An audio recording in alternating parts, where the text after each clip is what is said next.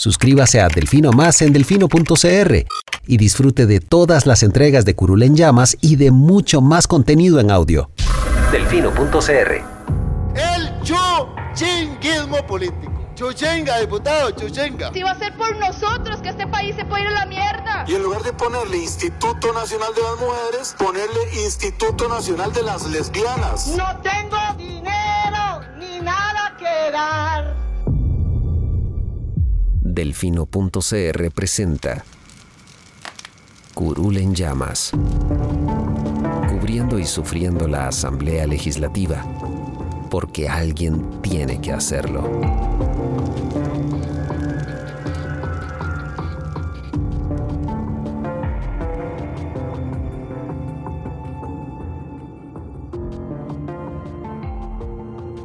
Hola queridos suscriptores de Delfino.cr, bienvenidos a un nuevo programa de Curul en Llamas, el podcast semanal donde les comentamos los temas más relevantes e irrelevantes de la Asamblea Legislativa. Les saluda Luis Madrigal desde el 24 de septiembre del 2021, como siempre en compañía de... May, espero que todas y todos estén bien. Em, semana tranquila, pero con, con enredos en la Asamblea Legislativa. Vamos a hablar de... Más que tranquila, paralizada. Están como sedados un poquito. Creo que la campaña No, los tiene no quisiera ocupados. estar yo de estar cubriendo a esta gente. pero bueno. Eh, vamos a hablar de algunos de los temas principales de esta semana que incluyen que ya llegó el voto completo de empleo público a la Asamblea Legislativa, el proyecto de eutanasia que se archivó en la Comisión de Derechos Humanos, el informe que se aprobó sobre el tema de las plantas de asfalto del MOP, eh, lo que ha pasado con el presupuesto 2022 y las instituciones que se han quejado hasta el momento por este tema ¿Quién no se ha quejado? el proyecto de generación distribuida que se conoció en plenario y se, se conocieron varias mociones eh, y, y creo que no se llegó a votar. No, Tiene todavía más mociones pendientes. muchas más mociones. Pero bueno, esos son, esos son los temas que vamos a cubrir esta semana. Pero empecemos con empleo público. Tal y como adelantó Albino Vargas en Twitter, el lunes a primera hora, bueno, no fue a primera hora, pero el lunes llegó el, el voto completo de la sala constitucional con las consultas sobre el expediente del proyecto de la ley marco de empleo público. ¿Cómo lo sabía Albino? Nadie sabe todavía, pero lo sabía y, y bueno, buena fuente, ¿ah? Sí. Eh, pero bueno, Lucho, ¿qué dice el voto completo y qué pasa ahora con este proyecto? A ver, yo eh, creo que es irrazonable pensar que en cuatro días eh, alguien se va a leer las 770 y pico páginas que tiene ese bendito documento. Son 150 al día y lo cubrís. Yo espero más de dos. Eh, de- si, me, si me cubrís cubriendo asamblea, si me cubrís, valga la redundancia, una semana en cobertura de asamblea, yo me leo ese voto una semana. En un día, tal vez. Estoy incluso. jodiendo, yo tampoco me lo he leído. No, no. Eh, no, de, de hecho, de hecho lo que empecé a hacer eh, fue... eh, saqué una versión quitando todas las notas, votos salvados, razones adicionales, razones particulares. Todo lo que no es voto en mayoría, porque pues al fin y al cabo eso no entra... eh, no es relevante para los efectos lo que tiene que hacer ahora la Comisión de Consultas de Constitucionalidad, que es corregir el proyecto según lo que dijo la sala. Recordemos que habían sido más de 30. Eran 35 señalamientos que se habían hecho, por lo 35 menos. inconstitucionalidades por el fondo, algunas por los efectos. Esto quiere decir que la redacción del artículo no es por sí sola inconstitucional, pero el efecto que tiene por normas posteriores sí lo hace inconstitucional. Su Eso aplicación, es lo que se llama la, inconstitucionalidad por los efectos. Eh, aquí hay dos vías. Eh, yo sé quiénes apoyan cuál. Presumo quiénes apoyan cuál. Una es reenviar el proyecto a la comisión. Una es, a ver, primero que todo, la Comisión de Consultas de Constitucionalidad ahora va a tener 15 días hábiles, entiéndase dos semanas naturales. Eh, mentira, no, son 10 días. Son, van a ser tres semanas naturales para rendir el informe sobre el voto de la sala. La comisión tiene dos vías. Uno es reenviar el proyecto a la comisión dictaminadora, que en este caso sería la Comisión de Gobierno y Administración, cosa que creo que va a estar absoluta y totalmente descartada. Eh, seguramente solo Pedro Muñoz apoyaría tal idea y Pablo Heriberto Barca. Y la otra es que la comisión propia de consultas de constitucionalidad corrija el texto. Y eso es lo que nuestras fuentes aseguran que es lo que va a ocurrir. Lo más probable que suceda. Sí. Eh, A ver, creo que muchas de las inconstitucionalidades pueden corregirse con coletillas de para tal institución se regirá por esto y esto, para tal institución se regirá por esto y esto. En su mayoría. Eh, de hecho, la sala fue muy benévola en el sentido de que resolvió por grupos de instituciones. Acomodó el voto de una Acomodó, forma muy sí. legible. Exacto. O sea, eh, dijo respecto a la Corte, estas son las inconstitucionalidades respecto al Tribunal Supremo de Elecciones y así. Eh, entonces, digamos que eso le puede simplificar el trabajo a la comisión eh, a la hora de corregirlo. Eh, y lo otro es que espero que esa versión de texto que hice de quitar todo el relleno, que no es voto de mayoría, también les pueda simplificar el trabajo, porque al final quedó de 399 páginas, que sigue estando grande. Sigue siendo largo, pero. Sigue siendo largo, pero pero, no tanto. es porque tiene un montón de citas de jurisprudencia de votos eh, de años anteriores de, otros, de otras conformaciones de la sala. Em, pero bueno, tres semanas naturales y tendremos voto de empleo público. Entendemos que se va a volver a consultar a la Corte después de que se corrija el texto en la comisión. Se tiene que volver a votar en primer debate y se abre otra vez la oportunidad para que se presente una consulta a la sala. Eh, sí he visto cosas llamativas, lo primero que leí, a ver, lo más, lo más que he llegado es el tema de la admisibilidad, el por qué la sala admitió o rechazó, por ejemplo, la consulta a la Corte. Eh, datos llamativos, eh, Shirley Díaz, Patricia Villegas y Walter Muñoz, si no mal recuerdo, en una consulta de, creo que era de los diputados del PAC, que consultaban varias cosas, más objeción de conciencia, ellos sumaron su firma a esa consulta del PAC. Se equivocaron. Pero no, no es que se equivocaron, es que ellos creyeron que podían hacer una coadyuvancia por partes. Los más mandaron un escrito a la sala diciendo, eh, nosotros nos sumamos a esta consulta, excepto en lo que refiere a objeción de conciencia. Eh, fue muy interesante porque entonces la sala dice, eh, eso no se puede. eso no se puede, digamos. Usted firma todo o firma nada. Exactamente, o sea, no hay, re- no hay ni firmas parciales de consulta ni retiros parciales de firma. O, o O sea, todo o nada. Es que primero lo firmaron todo. Juega o no juega. mandaron una nota diciendo, no, no, nuestra firma no la cuente para el tema de objeción de conciencia. y ya era Pero muy Sara les tarde. dice, no hay ni consultas, ni firmas para consultas parciales, ni firmas para retiros parciales. Lo otro interesante fue el tema de la, cor- de la corte. La Sí. consulta de la corte, ¿por qué se rechazó? Fue por, por forma. Sí, y lleva un regaño implícito a la corte. eh, La sala regañando a su superior a su- jerárquico. eh, sí, wow. Oh, wow. De hecho, también en la primera parte hay toda una explicación de por qué la, esta sala resuelve la consulta y no los suplentes. Eh, generalmente, a ver, la sala no entra, cuando se trata de varas a expectativas, de presunciones, la sala no entra a ver esas cosas. Pero aquí fue muy llamativo porque dijo, sí, o sea, si pasara esto, pasaría esto. Entonces, ¿qué dijo? Si nos tuviéramos que inhibir todos mientras se llenan las, mientras se resuelven las inhibitorias y se nombran los suplentes, y los suplentes se, y los suplentes se inhiben y se hace el otro consulta y volvemos nosotros, van a pasar cinco meses. Lo otro es que eh, el motivo por el que se rechaza el tema de la Corte es que considera que la consulta se presentó tarde. Se presentó después de que El la expediente Legislativa recibido. entregara el expediente certificado del proyecto de ley. Que siempre ha sido el plazo El plazo fatal para cualquier consulta. para presentar mociones y para retirar firmas. Ese es el plazo fatal. Cuando el expediente completo llega, se acabó el movimiento. No Correcto. pueden entrar más consultas Bueno, y no y puede de haber hecho, cambios. Esto ya lo habíamos mencionado en el programa cuando se presentaron todas las consultas, porque habíamos dicho, esta consulta está a destiempo.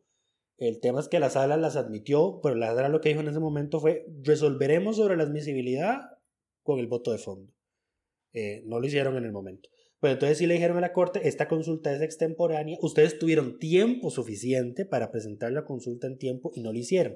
Si nosotros aceptáramos esta consulta, esto abriría un portillo para que las se vuelva a ocurrir con las siguientes consultas de constitucionalidad, extendiendo el plazo de resolución de la sala por cinco meses. Porque entonces puede consultar la Defensoría de los Habitantes, el Tribunal Supremo de Elecciones, creo que hasta la Contraloría General de la República, eh, y di- todas las combinaciones había si por haber de 10 diputados que se puedan hacer. Bueno, solo se podrían hacer 5. Cinco. Sí. Cinco máximas. Eh, pero bueno, entonces di, estas eran partes de las preocupaciones que nosotros teníamos, que al menos yo tenía, yo sé que mucha gente también, cuando se admitió esa consulta a la Corte, pero como o sea, esta consulta está a destiempo y la, la, la sala nunca ha aceptado consultas a destiempo, pues bueno, Se mantiene el Eh. tema de que recibido el expediente se cierra el tema. eh, si no se pide más información, empieza a contar el plazo para resolver. Lo más importante aquí es probablemente eso, que ya hay claridad porque esta era la primera vez que la Corte decía, que la Corte u otra institución, porque yo no recuerdo que ninguna haya hecho un- una consulta de este tipo. Em, Sí, lo que han presentado son acciones de inconstitucionalidad. Exacto, pero es la primera vez que esto sucede, entonces ya se clarifica esto que no sabía si el plazo que se ha establecido para el- las mismas consultas de la Asamblea aplica para las demás instituciones. Ya lo sabemos entonces, cualquier institución que esté autorizada a presentar consultas de constitucionalidad después del primer debate, antes del segundo debate, y si hay alguna otra consulta que se haya presentado antes, antes de que el expediente completo llegue a la sala constitucional. Esos son los plazos. Así es, dato llamativo de para qué sí usó la sala el, la consulta de la Corte. Eh, eh, aunque la consulta fue extemporánea, la sala usó, como fue la consulta de la Corte, la última en entrar, eh, la sala no usó el plazo, que el de la fecha en el que recibió el expediente para contar el mes para resolver. Contó el plazo a partir del cual se recibió la consulta de la sala, de la Corte. Porque la admitió.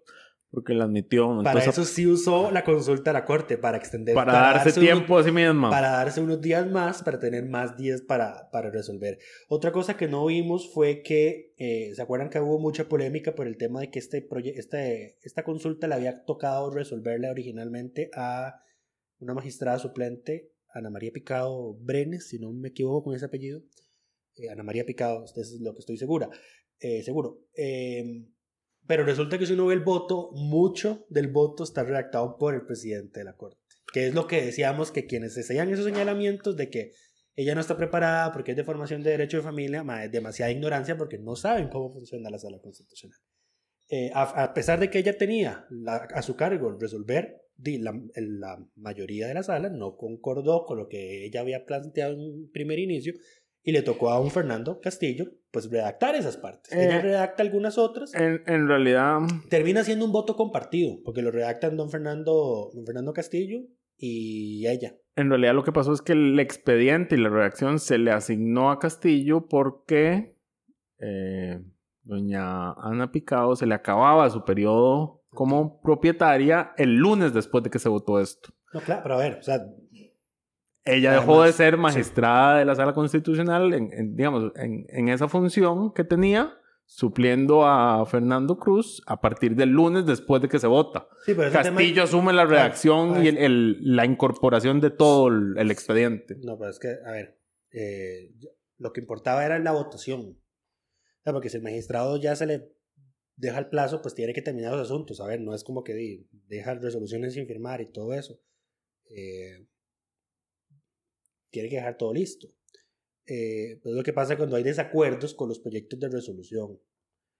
Eh, otro magistrado, o, o el magistrado que lo proponen, que lo tiene a su cargo en un primer inicio, lo cambia, o otro magistrado se encarga de la redacción. Entonces van a haber partes de ese, de ese voto que tiene, son redactadas por don Fernando y otras que son redactadas por, por doña Ana María.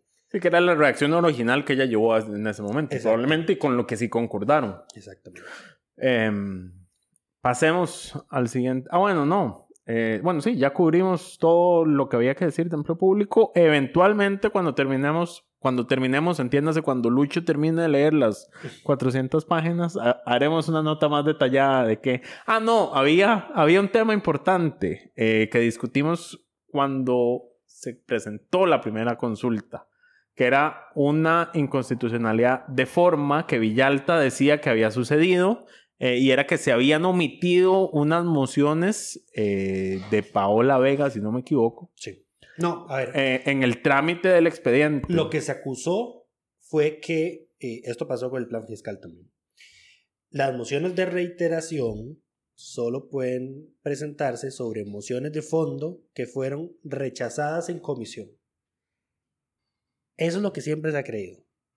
Llega este voto de la sala y en los primeros, las primeras, y los primeros, hasta donde alcancé a leer, la sala aborda el tema por ser un vicio de forma. Pues que, a ver, si hay una inconstitucionalidad de forma, no El vale fondo la no pena importa. entrar No, a analizar el fondo porque ya el proyecto es a menos de que sea el acuerdo Escazú y usted sea Nancy Eh, Hernández, pero bueno. Por eso es que yo quité todas las notas, todos los votos, eh, comentarios, etcétera, etcétera, porque no, no vienen al caso en este voto. no son importantes en este momento. Para fines académicos hay mucho tiempo para leer. Em, resulta y acontece que lo que dicen es, eh, Villalta y compañía, estas mociones se aprobaron en comisión, pero luego se aprobó una moción que le cayó encima al texto que se incorporó con esas mociones aprobadas, lo que implicó un rechazo tácito, porque se volvió a la redacción que se tenía antes. Don Eduardo Cruxan rechazó que esas mociones se pudieran reiterar porque dijo son mociones aprobadas en comisión, no se pueden reiterar. Lo cual es un tecnicismo, porque él, él tenía razón. Las mociones se aprobaron, pero después otra les pasó por encima. Y yo creo que ese, rechazo ese, ese paso por encima fue lo que no. A ver, no, y, o sea, esto siempre ha sido un tema de dilema en, el- en la asamblea, pero el voto de la sala dice, pero por supuesto que se deben poder reiterar las mociones, de reiter- eh, las mociones que fueron aprobadas en comisión, que si les cayó una encima, porque hay un rechazo tácito, y si no, pues se viola el derecho de enmienda de los diputados, violan sus Correcto. derechos. Eh, ¿Qué fue lo que pasó y por qué se salvó el ver, proyecto? a ver, si esto es un, todo un tema, a ver, Esto es eh, un tema porque si lo encuentran, se cae. se puede volver a consultar. Y- pero A es ver, que, la a ver, sala el- lo que dice es, ellos lo alegaron, dicen, esto pasó, pero no le dijeron a la sala, la moción que le cayó encima a estas mociones fue esta. Y la sala dijo, no, nosotros no nos vamos a poner a revisar las chorrocientas de mociones que se presentaron. Esto lo tienen que decir ustedes. a lo ver, consulten". la, la sala básicamente dijo, si esto pasó, Es es- inconstitucional. esto es una inconstitucionalidad de fondo y el proyecto hay que se cae o hay que devolverlo a ese punto, que sería comisión. Sí. y Eh, empezar- no, eh, O se cae del todo. no, sería devolverlo al estado de mociones de reiteración antes de que se emita la resolución de admisibilidad. Habría que reiterar de nuevo. Pero bueno, eh, la sala lo que dice es, si esto pasó, es una inconstitucionalidad de fondo que tienen, que están obligados a arreglar o archivar esto. El problema es que ustedes no me dieron la evidencia de que esto sucedió. Y como yo no me voy a poner a buscar en medio de todas las mociones que se presentaron, si Digo esto no realmente juicio. sucedió o no, entonces di- asumo que no pasó. Exacto. Pero si pasó y usted encuentra dónde pasó, esto se cae. Sí, ahora, hay, esto lo he estado discutiendo ahí con varios diputados, de la Comisión de Consultas, y dicen que podría haber, más o menos hay una salvación, y es que, o sea, hubo muchas mociones de reiteración que eran repetidas o casi idénticas y por eso estaban agrupadas. Entonces, que si bien esas mociones que, se, que no se admitió que pudiesen ser reiteradas, Estaban repetidas en otras que sí fueron había reiteradas. otras mociones similares o idénticas que sí fueron admitidas. Bueno, ser será, será un tema muy interesante cuando este proyecto regrese a la sala constitucional. Si es que, a ver, esto estaba en la consulta de Villalta. Eh, y, por- y, eh, recordemos, Villalta se opone abiertamente a este proyecto y asumo que estará buscando eh, para volver a meter esta consulta, dando la evidencia de cuáles fueron eh, estas mociones y que la sala no tenga que, Sí, que porque- decir que no hubo vicios. porque el margen que va a tener el resto de diputados para meter nuevas mociones es poco nulo. Eh, Bajo el, bajo el formato de que lo resuelva idea- la comisión de redacción es un margen muy pequeño. Exacto, la idea es que lo resuelva la comisión de, de, de consulta de constitucionalidad, no la de reacción. Así Eh, que básicamente el proyecto se podría caer por un tecnicismo eh, si es que lo encuentran La- y si es que existe. La fe de Porque- los impulsores es esa, que haya habido mociones eh, idénticas que sí fueron, que sí, que sí se permitió que se fueran reiteradas. Porque hay algo que yo no entiendo y es, em, y esto lo hablamos cuando se presentó esta consulta y cuando identificamos esto, era por qué uno, nadie se dio cuenta de esto, digamos, en, en el momento cuando se tramita, y por qué no se dijo expresamente esta información que la sala requiere. Eh, Sí. Y hay otra cosa muy relevante del voto. Yo creo que ya por esto podemos pasar el tema. La sala dice que para que usted alegue vicios de procedimiento, vicios de inconstitucionalidad, de, de forma, de trámite del proyecto, el diputado tiene que advertirlos en la sesión donde ocurrió. si no lo advierten... Si no lo advierte, no puede ir a reclamarlos a la Oh, sala. wow. Di, pero entonces en este caso no habría problema porque nadie nunca advirtió Eso esto. sí se reclamó. ¿Sí se reclamó? Sí se reclamó que no se rechazó, que es lo de que no se, admiti- no se pudieran reiterar mociones aprobadas en la comisión, Mm. sí se, sí se, sí se trató en el plenario. Pero hubo otro tema, eh, ahorita no recuerdo tal, eh, creo que fue el tema de aquella moción polémica de Paola que supuestamente no se había sometido a votación. Eh, la sala dice, en es- en este caso, eh, Nadie, nadie se ahí, quejó. ahí detectó la sala dos cosas. Uno fue que Paola Vega envió un oficio diciendo cuáles mociones iba a retirar. Y la presidencia, cuando anunció cuáles se retiraron, no mencionó esa en una en específico, que Ya. fue la, la moción de la discordia. Pero la sala dice, pero es que aquí está el oficio de doña Paola con su sello que tiene esta moción por retirada. Y en todo caso, ella no advirtió eso en la sesión de plenario. Y entonces la tesis de la sala es que si usted no advierte un vicio de procedimiento, porque ah, naturalmente no someter a votación una moción que estaba presentada es un vicio grave. Eh, y ellos lo dicen, si esto hubiese efectivamente ocurrido es un vicio y si el proyecto se cae. Pero está el oficio de Paola con su sello donde retira esa moción y además ella no advirtió que esa moción no se sometió a votación en el momento en el que debía. Y nunca lo hizo, sino hasta que se reclamó en la sala. Claro, la la sala si usted no lo reclama en el, en la- al- en el plenario o en el lugar donde ocurre la falta, no puede luego venir a reclamarlo aquí. La sala está previendo que no lleguen diputados eh, hacer esto. digamos, buscar fallos a no buscar alertaron. fallos y no alertarlos en el plenario para dar chance que se corrijan y a sabiendas de que se dio el fallo, ir a reclamar a la sala para que se caiga después el proyecto. Ahora, ahora. Tiene mucho sentido, digamos. Sí, sí, sí, Eh, por es- supuesto. es- Pero Nuestro Senado sigue siendo muy, muy ejemplar. ahora, ¿cómo va a funcionar esto, por ejemplo, con, eh, me lo pregunto ahora yo, porque todavía sigue sin llegar el voto sobre el tema del patrocinio de licor en el deporte y lo de la inconstitucionalidad de la dispensa de trámite de proyectos ya dictaminados. Bueno, yo creo que- eso es un vicio procedimiento. Yo creo que aquí la sala se abrió la puerta para esa salida. Y es, ¿Será si nadie lo advierte, di, después no lo puede alegar. Exacto. Ahora, el, yo el tema es que aquí no es, o sea, la Contraloría, por ejemplo, que es la que está impugnando la condonación de deudas a pequeños y medianos productores, eh, que es un proyecto que fue dispensado a trámite no por unanimidad. Y la Contraloría no tiene cómo advertir, no es su responsabilidad advertir un fallo de procedimiento de ese tipo. Ahora, aquí es, ¿Cómo, ¿Qué es- ocurrirá con eso? el, el problema eh, está en... Porque esto es para la consulta. Y cuando se presente la acción de inconstitucionalidad una vez aprobado el proyecto, Ujú. Llega un ciudadano y reclama que ese proyecto tenía un vicio de procedimiento, ¿qué va a hacer la sala? Sí, tenía un vicio de procedimiento, pero ningún diputado alertó, entonces Ellos no hay un vicio de procedimiento. Ellos lo convalidan, exacto. O como hace la Contraloría o cualquier otro ente que quiera reclamar un vicio de procedimiento. O, Recordemos en que- nuestro caso, a ver, a ver, es, esto es porque es una ley, pero di, se hace extensivo a los acuerdos. Recordemos, por ejemplo, que el- el- la, la ley del famoso premio este, Claudia Paul, Ajá. fue anulada por un vicio de procedimiento. Eh, y fue anulada retroactivamente. Eh, y lo único que no se anuló fueron los beneficios que recibieron las personas hasta el momento en, en buena fe, que nunca, o sea, no voy a hablar de la buena fe de estas personas, pero eh, eh, la sala Eso dice... es una coletilla. eso- eso es una exacto. coletilla. Eh, pero eh, en ese coletilla- caso esa, esa ley se eliminó por un vicio de procedimiento que nadie advirtió. Entonces, ¿cómo va a operar esto más allá de las consultas? Porque esto tiene sentido para las consultas, pero ¿y para las acciones de inconstitucionalidad? Em, Porque ahí luego di, puedes presentar la acción de inconstitucionalidad a título propio. sí. Porque no necesitas un eh, asunto previo para alegar, violaci- eh, para presentar una acción de inconstitucionalidad por violaciones al procedimiento legislativo. Exacto. O sea, la Em, propia ley de la jurisdicción te dice que si hay un vicio, vos como ciudadano puedes usar, la- estás legitimado. O sea, no neces- cuando, uno, cuando uno presenta una acción de inconstitucionalidad, le necesita un asunto pendiente de resolverse para poder presentar la acción. Y uno tiene que decir, antes de que ese asunto se resuelva, esto no puede resolverse porque la norma que se va a aplicar es inconstitucional. Ese es el asunto base. Entonces, eso es lo que usted necesita para meter la acción de inconstitucionalidad. No hace falta el asunto base cuando se trata de violaciones al procedimiento parlamentario.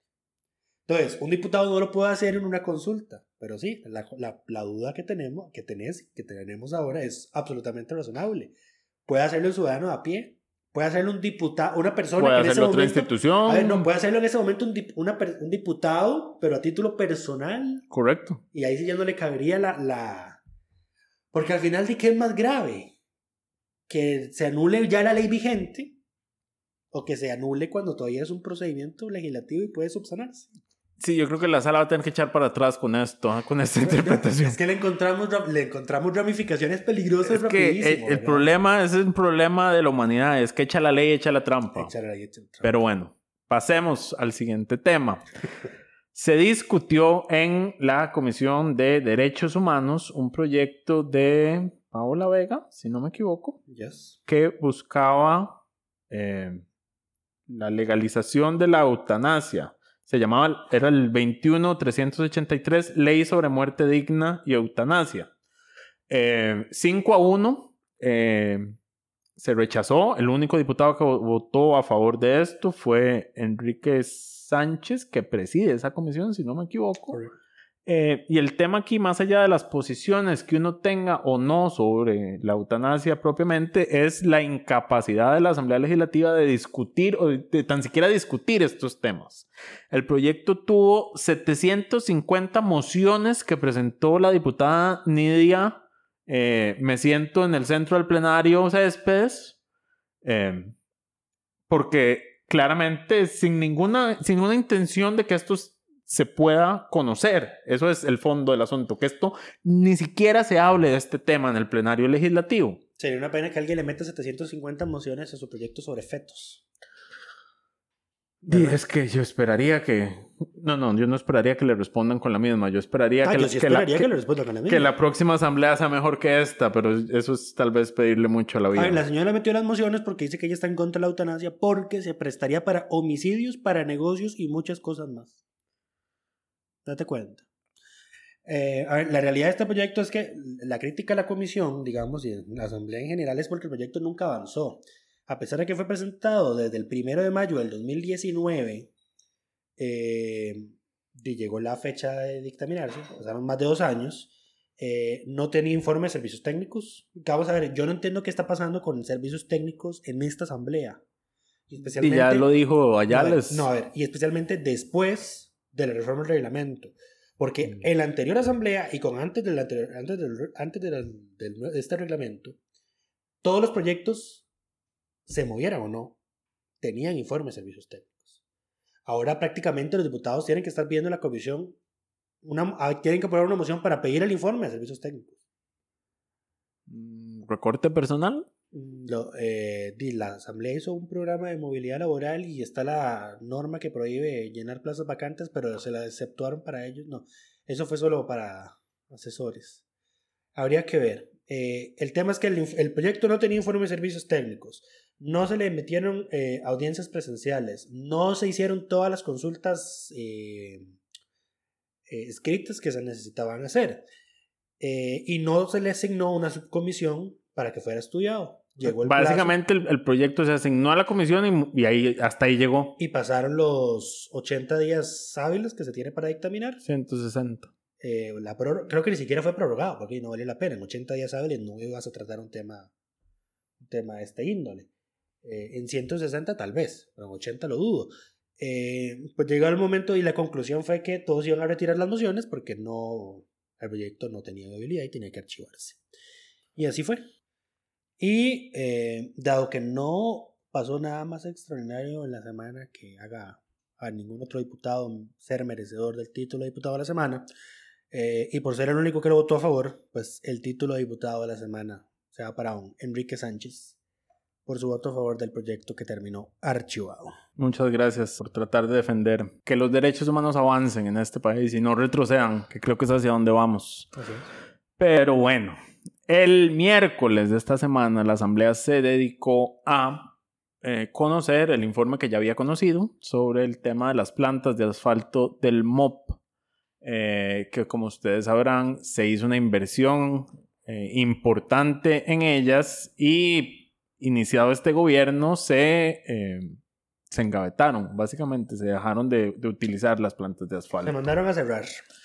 A ver, había... Esto es un proyecto país, digamos, que venía iniciado desde la administración de Oscar Arias, la siguió Laura Chinchilla, la siguió Guillermo Solís y la cerró el gobierno de Carlos Alvarado, específicamente cuando Rodolfo Méndez Mata asumió el Ministerio de Obras Públicas y Transportes. Había plantas de asfalto en Cañas de Guanacaste, en Santo Domingo Heredia, en Siquirres de Limón y Buenos Aires de Punta Arenas. Cuatro. Poner en marcha las cuatro plantas eh, costaba casi 10 mil millones de colones. Eh, de hecho, la última la inauguró Luis Guillermo Solís en sus últimos días de gobierno. Y eh, nunca produjo ni un gramo de asfalto. Entonces, después salió la orden de cerrarlas y se armó una investigación legislativa de por qué se estaban cerrándose las plantas. Eh, Con justa razón. Sí, no todas las investigaciones legislativas son con justa razón. Esta sí lo era. Ah, por supuesto. Y esta sí dio resultados, digamos. Eh, a ver, no resultados de que ya se van, ya están reabiertas las plantas y, eh, y ya no estamos gastando miles de millones en pagarle al sector privado a, por que haga, para que ciertas empresas den asfalto de mala calidad, eh, cof, cof, cochinilla. Eh, pero bueno, lo que quedó en evidencia con este informe fue que el, el ministro Rodolfo Méndez Mata le mintió reiteradamente a los diputados de la Comisión de Ingreso y Gasto Público eh, que estaban investigando este tema. Eh, don Gustavo Viales dejó, hizo un resumen bastante bueno de todas las contradicciones y mentiras que don Rodolfo pronunció sobre este tema. Correcto. Vean, al punto de que esto es tan injustificable e insalvable y no hay forma de que un Rodolfo quede bien parado de todas las mentiras que dijo, que el, part- el Partido de Acción Ciudadana en pleno votó a favor del informe Es- en el plenario. No, no hay otra forma. A ver, ¿y qué es lo que dice Viales? Viales dice, el ministro dijo que no habían criterios técnicos, pero en un oficio indicó que sí habían. A ver, que no hay oficios técnicos para haber construido las plantas en un primer lugar. Exacto, y que sí, habían, sí, sí existían esos criterios sí técnicos. Además, dijo que eh, le dijo a la prensa que la mezcla era más cara, pero después por escrito le dijo a los diputados que en realidad era más, era más barata hacerla que comprársela a la empresa privada. Dijo que, bueno, que él le preguntó eh, que por qué no había operado, eh, entrado a operar la, la planta de Buenos Aires específicamente, Que y que él que dijo que estaba esperando un informe de la NAME, eso era un informe que nunca había pedido y que no se estaba esperando. Además, dijo que, eh, que cuando él llegó como ministro ya estaba dada la orden de cierre y después todos los exmini- exministros dijeron, no, eso no fue así, la decisión fue de ellos. Además que no tenía ningún sentido. Lu- Luis Guillermo Solís inauguró la planta de Buenos Aires en sus últimos días de gobierno. Exacto. O sea, Imagínate, inaugurar la planta y dio una orden de cierre. No tiene ningún sentido. Exacto. Y cierra Viales eh, con que hay una contradicción enorme entre lo que el ministro y que el ministro le ha mentido, no solo a la comisión, sino a la ciudadanía. Y lo que yo no entiendo es cómo aprueban este informe de manera unánime y no hay todavía una moción de censura en contra de este señor. Sí, a ver, si esto hubiese sido una comisión especial investigadora, eh, a este señor va preso por perjurio, por mentirle a la asamblea. Por mentirle a la comisión. Eh, y en segundo lugar, ma, las recomendaciones son súper, eh, políticamente son súper meh.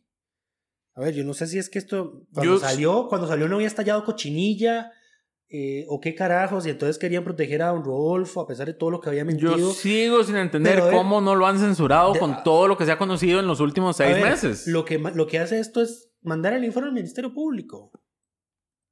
Que ya lo tiene.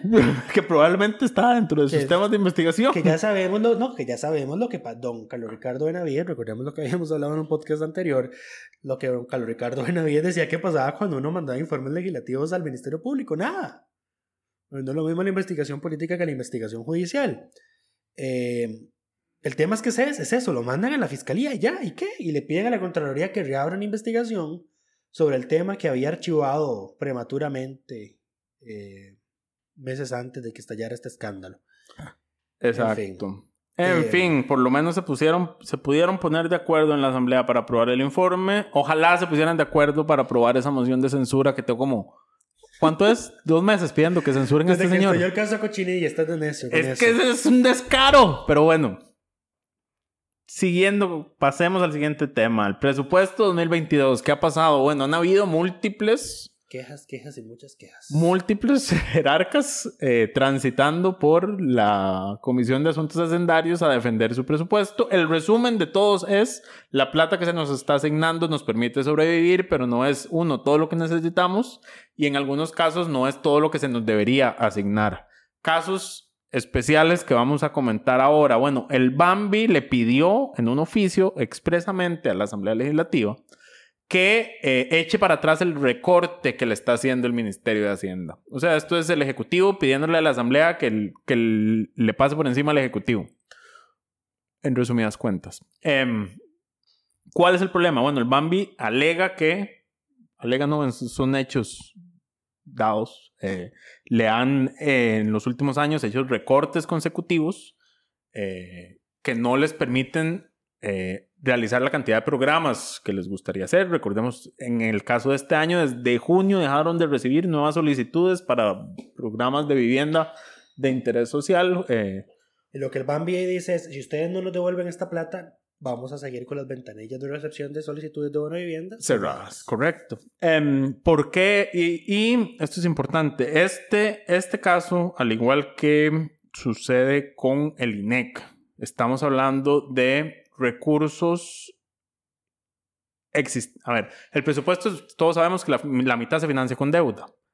Estos recursos de los que estamos hablando aquí en específico no se financian con deuda porque son destinos específicos. El problema es que la, la regla fiscal en el escenario que estamos le permite al Ministerio de Hacienda no girar todos los, los, los destinos específicos que, eh, que la ley lo obliga a girar. Eh, le, le da una exoneración a esa ley, básicamente, y gira lo que considere que puede girar. Una cláusula de escape.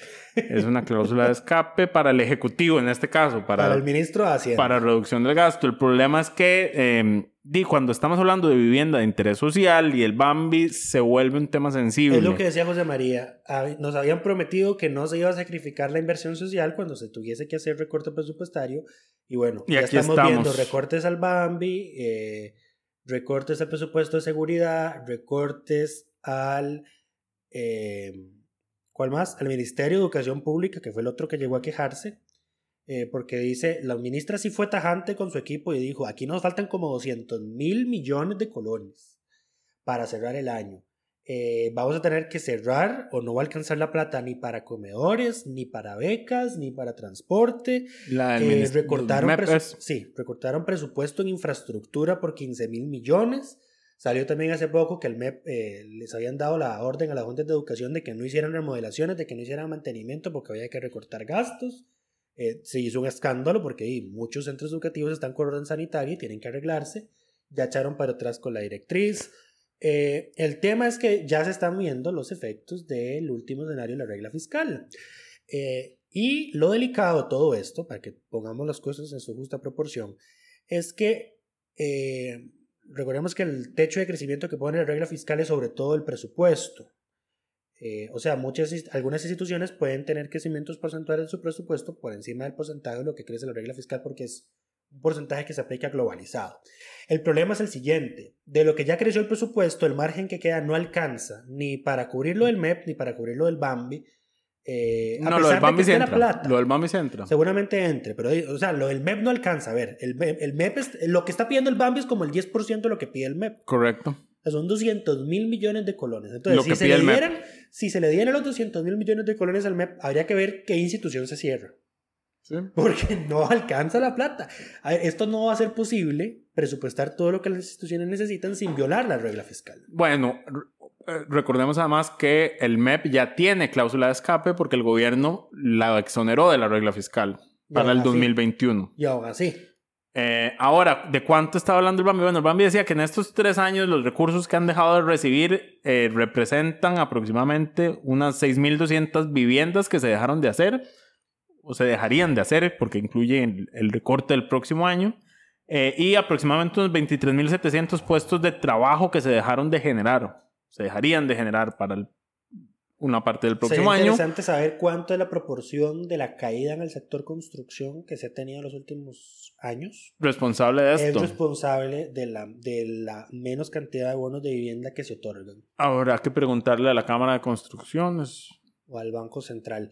Eh, sí, y otro, para, otro dato para ponerlo en proporción es que el recorte que se le está haciendo al Bambi para el otro año de 26.677 millones equivale al 25% de su presupuesto. Es que le están quitando una cuarta parte. Es demasiado. Eh, Y de nuevo, o sea, y primero. de nuevo estás golpeando el gasto en la inversión social. Correcto. Eh, bonos de vivienda, becas, transporte de estudiantes, comedores escolares. Eh, ¿Qué hacemos? El otro que saltó esta semana fue el Instituto Nacional de Estadística y Censo, que Eh, espérate, eh, no terminamos con el Bambi todavía porque lo mencionaste y no lo, no lo dijiste completo. Es que el Bambi tiene, el Bambi no es deuda, tiene Ah. los ingresos. Y el Bambi, de hecho, la carta que le manda a la Asamblea dice, es que este recorte es injustificado porque la plata está.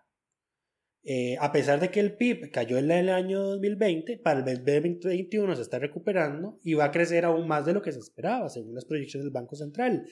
Eh, entonces no hay justificante para este recorte. O sea, el, Hacienda va a captar la plata, pero no se la va a dar el Bambi. Sí, lo que va a hacer es eh, usarla para pagar deuda o pagar otros gastos y endeudarse menos para cubrir el gasto, su propio gasto operativo. Así es. ¿Quién está en una situación similar? Bueno, el Instituto Nacional de Estadística y Censo, que anunció el día de ayer que no, el, el censo que debía realizarse este 2021 y se había postergado para junio del 2022, no se va a realizar en junio del 2022 eh, porque siguen sin recibir la autorización que requieren de Hacienda para poder incluir el gasto, este gasto operativo.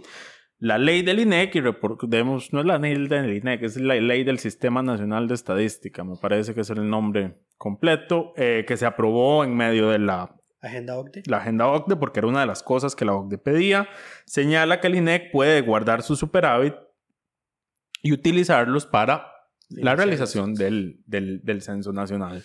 Eh, sin embargo, el límite de crecimiento de la regla fiscal, porque como el, como el INEC no realiza el censo todos los años, su gasto eh, cuando tiene el censo es mucho más grande que cuando no lo tiene. Porque tiene que literalmente encuestar todo el país. Exacto. A pesar de que estaba viendo que hay gente que dice que el INEC podría ser más eficiente y, y, y utilizar otras formas de encuestar y, y ser, digamos, No, no. Y, reducir el, el costo.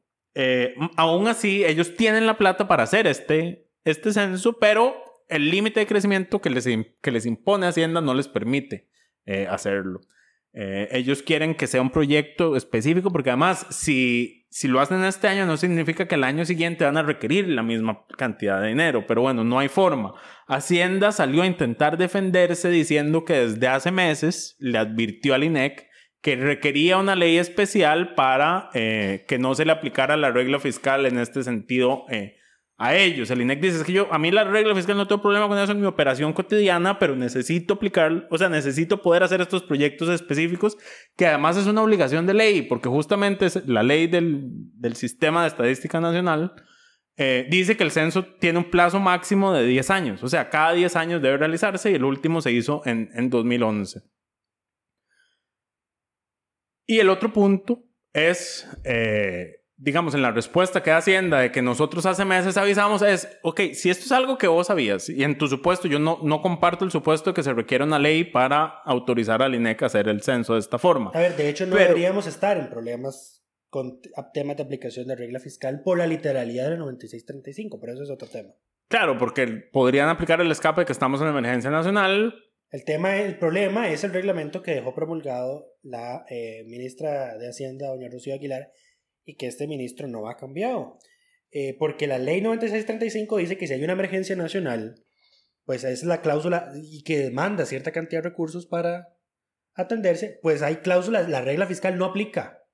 Pero no es que dice que no aplica para ciertas instituciones, no aplica en general, No para aplica. nadie.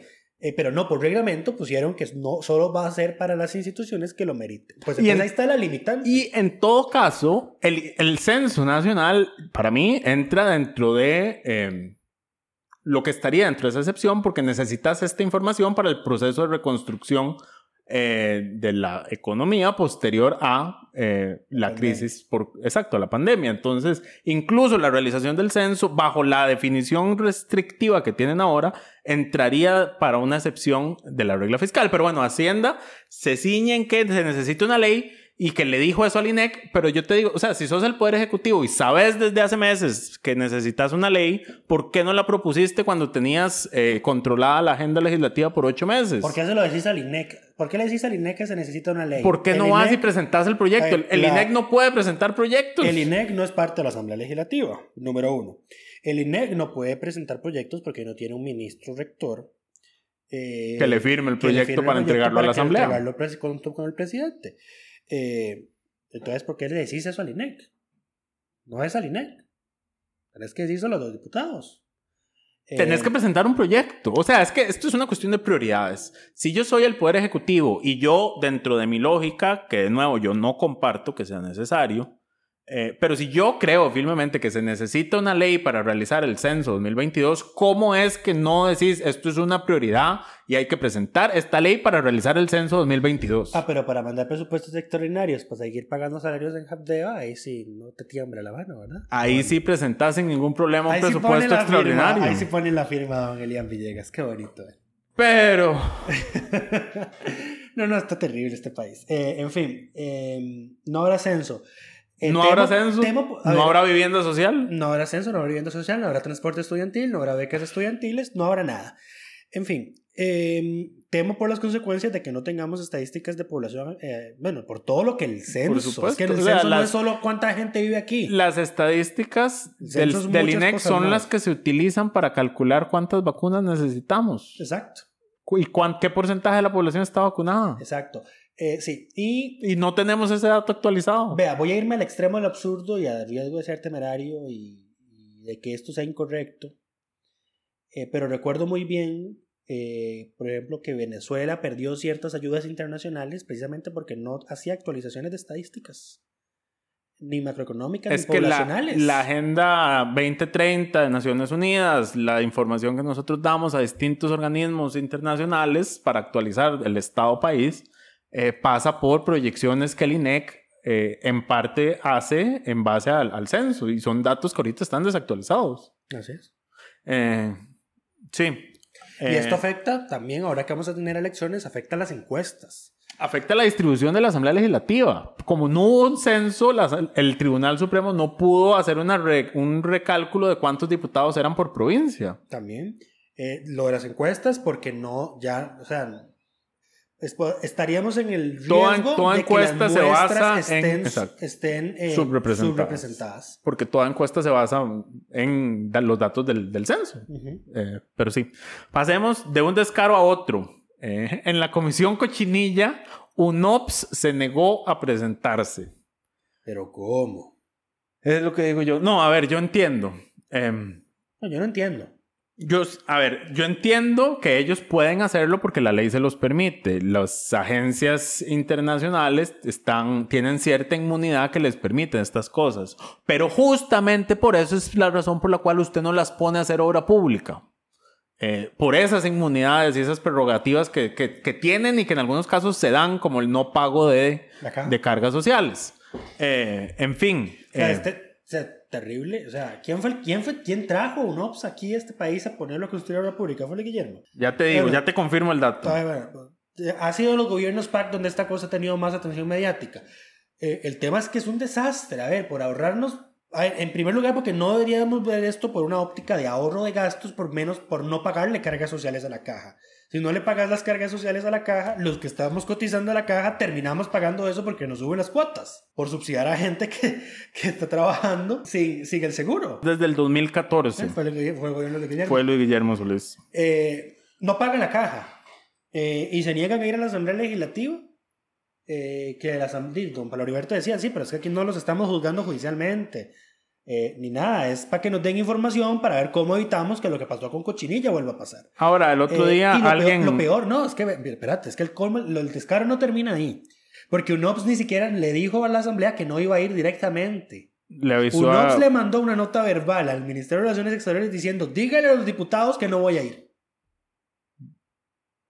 Así la cosa. Sí, a- avíseles, por favor, que no voy a llegar. Los dioses del Olimpo no podían ni siquiera comunicarse con la Asamblea Legislativa para decirle no vamos a ir, ¿no? Correcto. Con la Cancillería. Es, desde el 2014 lo que no tengo claridad es... ¿Por qué? No, ¿en qué fecha? Porque esto puede ser de resabios del gobierno de la obra o iniciativas del gobierno de Luis Guillermo, una de las dos. El tema es por qué. Creo que es Luis Guillermo. Creo que fue, fue, fue por por ahí por donde se metió. No, ¿Por yo no qué sé. metimos a UNOPS a hacer obra pública? Terrible. Eh, bueno, y en la nota que mandaron dijeron, eh, nosotros ya estamos investigando lo de garantías sociales, cuando tengamos el informe lo vamos a publicar en el sitio web de la ONU sobre Costa Rica. Nada Y, más que agregar. Em, no, es que es un descaro. Por supuesto. Em, hay algo, algo más iba a decir y se me olvidó, pero ok. Buena mentira. No, no. la otra congoja al día de la semana, que diga. Dale. Eh, María José Corrales, jefa del PLN, ¿qué le está pasando? Eh, Eso tiene que ver con presupuesto y con empleo público. El- aunque el voto de empleo público llegó el lunes, parece que no, estaba, no había tanta premura por verlo inmediatamente, al punto de que dice, leyó hasta el jueves. Eh, el miércoles se sometió a votación una moción para hacer una sesión extraordinaria el jueves para eh, leer el voto, eh, leer el por tanto del voto sobre empleo público, tramitar presupuesto el sexto o octavo presupuesto extraordinario, ya no sé cuántos son. Sexto. Vamos, va, el sexto. Séptimo. El octavo sigue en El, comisión. el séptimo es plata para el MOB, el octavo es el de Habdeo. Ok, sí, entonces el octavo sigue en comisión.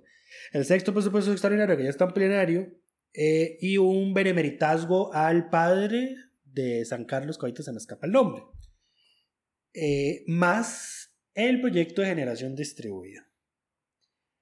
¿Qué ocurrió? Que el PAC votó en contra de la moción de sesiones extraordinarias que requiere 38 votos. ¿Por qué? Porque el Ejecutivo, el gobierno en general y por ende la fracción del PAC está en contra de la redacción actual del proyecto sobre generación distribuida. No se ha alcanzado ningún consenso entre el ICE, los generadores y los diputados y todos los sectores. Entonces el PAC dijo, si ese proyecto está en agenda, yo no voto la moción. Eh, y Está en su derecho. están en su derecho. Son minoría, son 10 diputados, la oposición tiene 47. Pueden perfectamente pasarle como encima, como cuando lo hicieron con el tema de Otón Solís y el Fondo Monetario y la OCDE. Eh, pero bueno, en la primera votación, como había diputados ausentes, pues no se alcanzaron los 38 y se rechazó. Se levanta la jefa del PLN y empieza a reclamarle al PAC que es que el gobierno tan urgido, los presupuestos extraordinarios y que se le avanzara con la ley de empleo público, pero no aprobaba la moción para ver los dos temas. Entonces yo, yo, yo escuchaba eso en vivo y yo decía, pero no puedo, yo no puedo creer de que esta eh, doña María José, ya en 40 meses de trabajo en la asamblea, pues no sepa cómo se hace el orden del día del plenario.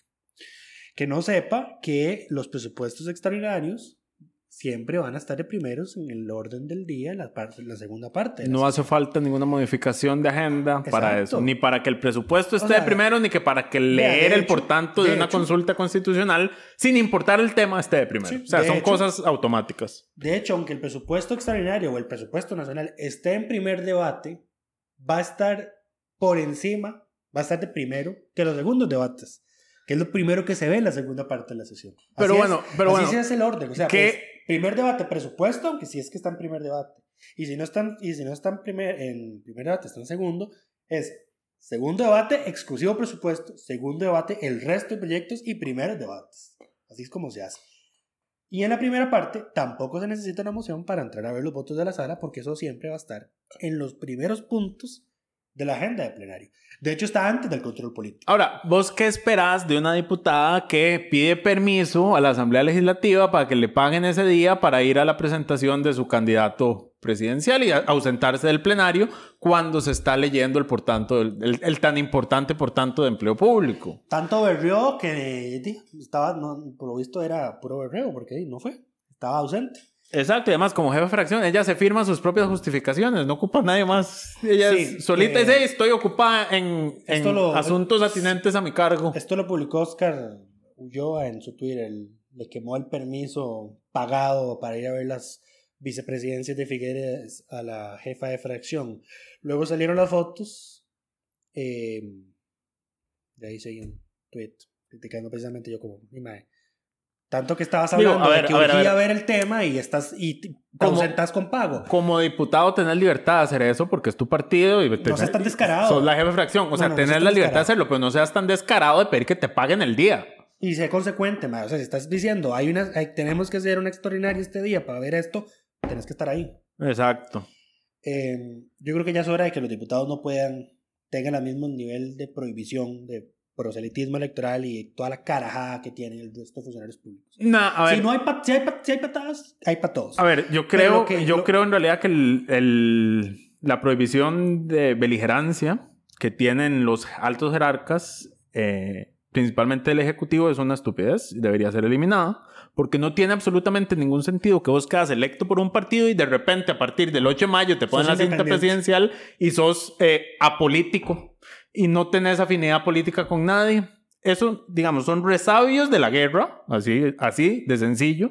Eh, que ya deben ser superados. Eh, como en muchos otros países, Y el esto- presidente esto llega... solo alimenta después a los, a los políticos. eh, Cuando el presidente hace algún comentario incendiario sobre cómo Liberación perdió la vocación de gobernar, van todos corriendo a llorarle al Tribunal Supremo de Elecciones. Vea, señor Tribunal, el Beligerancia. presidente está siendo beligerante. Exacto, entonces eso hay que eliminarlo por Ya, completo y payasada. la- la- el presidente no debería tener beligerancia porque el presidente llega y, y solo puede llegar en este país a través de un partido político. Pero bueno, entonces, quitemos la beligerancia. Pero a ver, Pero, pero lo es que, que, no sí... deberían poder hacer eso. Lo que, Lo que, María sí, José. lo que sí es importante es lo que originalmente había dicho la presidenta Silvia Hernández de que ella iba a ser muy estricta con los permisos que se dieron. Ah, no, pero resulta que acontece que la señora aclaró en un hilo de Twitter, en un hilo de discusión que se armó en mi tweet, pues precisamente donde le decían, le decían eso, y pero doña Silvia no dijo que iba a ser estricta con los permisos para hacer campaña, dijo, yo solo dije eso para los candidatos presidenciales, qué bonito. ¿ah? Es- exacto, Qué hermoso. bonito. Ahora, Entonces, este los es un va- tema... Los que van a salir rascando aquí- son, eh, los, únicamente son Eduardo Cruxen, No. Wilmer Ramos, Xiomara, eh, Xiomara Rodríguez, que es la vicepresidenta por restauración, Shirley Shirley, Díaz, candidata a vicepresidenta con eh, Sergio Mena. y Walter Muñoz. Walter Muñoz, Drago Dola- no, Drago Dolanescu, ¿no? porque Walter no Muñoz y está pendiente confirmarse si Villalta José va a ser o no el candidato del, del Frente Amplio. Ahora, claramente ellos, no son los únicos que hacen actividades políticas. No, Eh, a ver, la asamblea, y usan recursos de la asamblea para para eso tienen desde el viernes libre que aprueben la moción de doña Aida y que sesionen jueves en la mañana Se los agradeceré mucho, yo también. y tienen fin de semana largo para hacer sus actividades políticas. Se los agradeceré mucho si pasan la sesión de, la, de plenario el jueves en la mañana. Eh, pero bueno, que no, se, que no sea que entonces haya eh, prohibición de beligerancia para todos. Pero que les aplique las reglas de que ma, sos funcionario público, no puedes estar usando. No, es muy sencillo. cargo. Si estás en una actividad, no, te, no está justificada tu ausencia y no se te paga la sea, dieta no, y punto. exacto. Esa dieta, María José, no se le debería pagar. Si tuviera decencia, no la cobraría. Es que pedir decencia a veces es pedir mucho en Cuesta Moras. Eh, no, pero Pasemos no, al no, siguiente no, es que- tema. no, es que el descaro no termina ahí. Porque como le, como le compartieron las fotos de ella en el evento, luego compartió una, porque se devolvió después ya al plenario a ir a votar mociones. Entonces publicó una foto ahí a las 4 de la Ya tarde. llegué. Hubiera, sí, ya llegué. Hubiera publicado esta foto también. Qué bonito. Es puro Pedro Muñoz que siempre llega, firma y jala. Eh, sí, que es. Para eso es que nosotros llevamos registro de asistencia a sesiones y a votaciones, porque no siempre los diputados que llegan a todas las sesiones están en todas las votaciones. Em, Pues, para, ter- para terminar ya el tema, termina el tema. citaron a varios diputados de la oposición que estaban quién sabe dónde carajos. Eh, porque esos, precisamente son de esos diputados que llegan, los ponen a presentes y se van a su oficina o se van al cafetín o se van a quién sabe dónde y después no participan en ninguna votación. Los llamaron, reunieron los 38 votos y aprobaron la extraordinaria el jueves, que al final se hizo. Entonces, Con otro procedimiento, digamos, con otra mala práctica de parte de Silvia, que fue abrir puertas en medio de votaciones, eh, pa- justamente para dejar que entraran tres. Ah, sí, pues que cuando es para conseguir algo que ella sí quiere, pues todo se vale. Ok. em, dos temas varios para terminar, finalizar em, rápidamente, porque ya nos hemos extendido casi una hora. Em, generación distribuida. ¿Cuál es la polémica con este proyecto? Es muy sencillo. Hay un, sector privado interesado en que se les permita colocar paneles solares, hay que decirlo abiertamente, en tanta casa y empresa como sea posible, eh, con el cuento de energía limpia eh, y autogestionada por las personas. Me, da risa que lo dicen con el pretexto de es que es para llevarle electricidad al 5% de la gente, las casas que todavía no tienen electricidad. ¿Vos crees que esa casa que no tiene electricidad tiene plata para pagar un panel? solar? Exacto. Está Em, descarado, no seas cínico, no seas mentiroso. Ahora, ¿cuál es el, digamos, por qué uno podría, no es que uno esté en contra de los paneles solares como tal o de la energía limpia, es que en un país como Costa Rica no tiene absolutamente ningún sentido este tipo de iniciativas porque nuestra energía que llega a nuestras casas y empresas ya es de por sí energía que se produce limpia. No es como en Alemania donde si vos pones un panel solar estás reduciendo el consumo de energía eh, por recursos fósiles. o por gas, eh, di- digamos, y reduciendo la dependencia de Alemania con Rusia al generar tu propia electricidad, sino que lo único que estás haciendo aquí es pasar de una energía limpia, pública y compartida a una energía pública privada que solo te beneficia a vos. Ahora- ¿Cuál es el problema con el proyecto? Que el pro- Eso, esto es como con la caja. El ICE era como con la caja. Entonces, reducir la cantidad de clientes que tiene el ICE, disminuir el modelo solidario que tenemos Y entonces los que se queden en el sistema ahora tienen que cubrir los gastos. Hay, hay, hay igual, cante- hay, hay igual cifra de gasto, pero entre menos gente por repartir. Peor, peor, peor Sube. aún, peor aún, porque no hay igual cifra de gasto, el gasto te aumenta, porque el proyecto además establece que el ICE va a tener que comprarle los excedentes a todas estas empresas productoras. Y ahora, Y ahí y está el meollo del asunto. Ahí es donde está, porque entonces no solo te reduce el margen de gente que está pagándole la electricidad al ICE, sino que además te aumenta los costos porque el ICE tiene que comprar esos excedentes. que el ICE no necesita en este momento comprar la electricidad. a los El privados. ICE tiene producción suficiente para cubrir las demandas del país y más. Ahora. Eh, ahora, un último punto en esta línea. ¿Cuál es el otro problema? Que quiénes son los que pueden poner paneles solares a final de cuentas? Las personas de mayores ingresos y de mayores recursos. Que sí, haciendo la inversión de poner el panel solar, en el largo plazo van a pagar menos de lo que le pagan al ICE.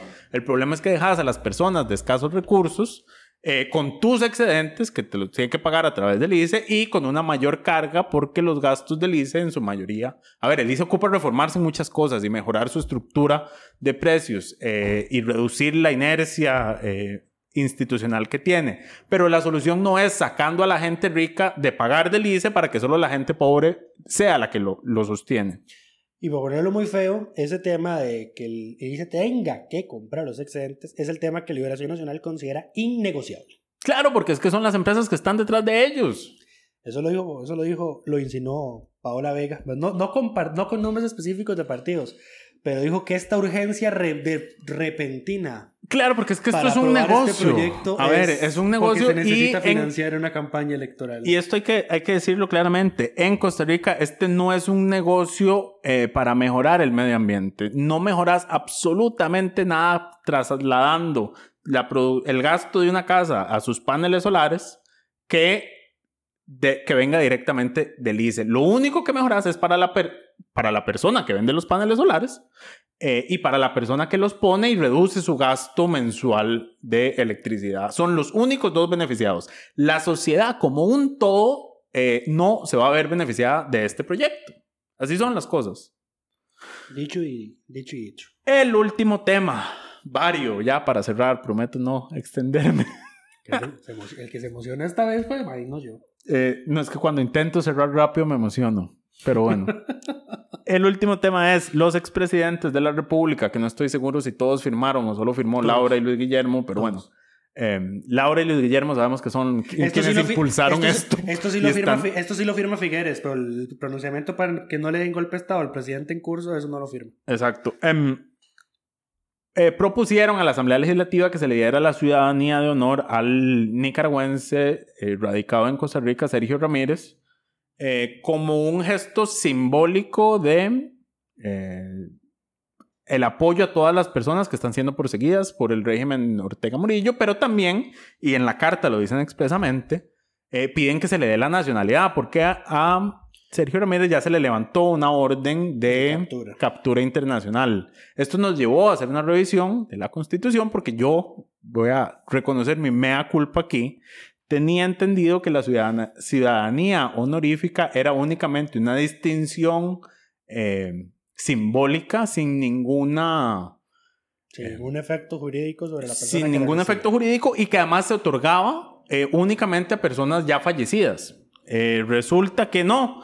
Eh, si bien en el artículo 121 de la Constitución, donde dice que la Asamblea puede hacer Asamblea. esto, eh, da- se da a entender, digamos, que no tiene ninguna relevancia práctica. En el artículo, en el inciso 6 del artículo 14 de la Constitución, dice que los costarricenses naturalizados serán aquellas personas a quienes la Asamblea otorgue la nacionalidad honorífica. Esto significa que en el caso de las personas vivas que hemos revisado y no conozco ninguna ciudadanía honorífica que se haya dado en estas Bien. condiciones, eh, pero bueno, si se da esta en específico, eh, don Sergio Ramírez tendría automáticamente la nacionalidad costarricense y pasaría a ser eh, un costarricense naturalizado de forma automática con la decisión de la Asamblea Legislativa. Y por ende, no podría ser deportado a Nicaragua. Y por ende no podrías, eh, exacto, no podría A aplicarse... ver, que no es como que nuestro gobierno efectivamente le fuese a entregar a Sergio Ramírez a Nicaragua, ¿verdad? Pero por si las moscas, y Por- dado por que si ya acaso. viene, y dado que ya viene un cambio de gobierno y este país es súper peculiar y no sabemos qué puede pasar, eh, pues mejor le damos la ciudadanía al señor y así no, lo, no se puede deportar. Correcto. Em, pero sí, ahí, ahí lo que me dejó esto es que hay una cláusula en la Constitución que le permite a la Asamblea nacionalizar a quien quiera. Y yo, eso, eso fue nuevo para mí, digamos. Muy interesante. Eh, Con aplicaciones inmediatas. sí, porque eso, rige, eso sí rige a partir de su aprobación. Tendrá que, que, Ya se, ya se presentó el acuerdo. A ver, tendrá Eh, que ver el, el tribunal cómo inscribe a esta persona, porque al ser ciudadano naturalizado tiene cédula. supongo que vaya al tribunal. Con el, con el acuerdo legislativo. Algún protocolo Sí, sí, saldrán. con- Sí, sí, sí. Algún Pero bueno. Algún protocolo sacan y, y- Ahora y- sí. y lo arreglan. Em, Dale. Ya el proyecto para hacer eso está presentado a pesar de que varios partidos pidieron que fuera un proyecto multipartidista. Liberación lo presentó por su cuenta, entonces creo que al final lo que hicieron fue como abrir la oportunidad de que más diputados vayan a firmar el mismo proyecto. Entonces, si no hemos subido ese proyecto a asamblea, Ya está subido. eh, entonces habrá que actualizar la firma de proponentes porque va a ser... Me larga. niego, yo solo actualizo una vez. El que no firmó al momento en que se presentó no queda en el No, registro. es que Muchas es- gracias. no, es que esto fue Liberación Nacional queriendo pasarse... Eh, Liberación De queriéndose aprovechar de esto, Sí. de esto. Pero bueno, y ahora sí, con esto. Ni porque, ni porque fue una carta de presidentes de varios de distintos partidos, tuviste la, la, la iniciativa de pedirle a los otros partidos que también lo firmaran. Que no te Es costaba nada, no te costaba nada más porque es cuestión de que te firmen. Ya. si tan solo tuviera una jefatura de fracción que pensara así de grande, pero bueno. Eh, ahora sí, con eso terminamos por esta semana. Muchísimas gracias a todas y todos los que nos y las que nos acompañaron hasta el final del programa. Esperamos que todas y todos estén bien.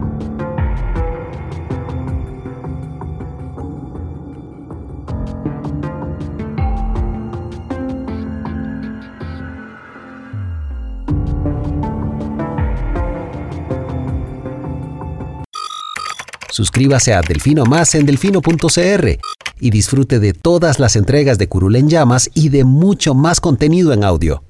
Delfino.cr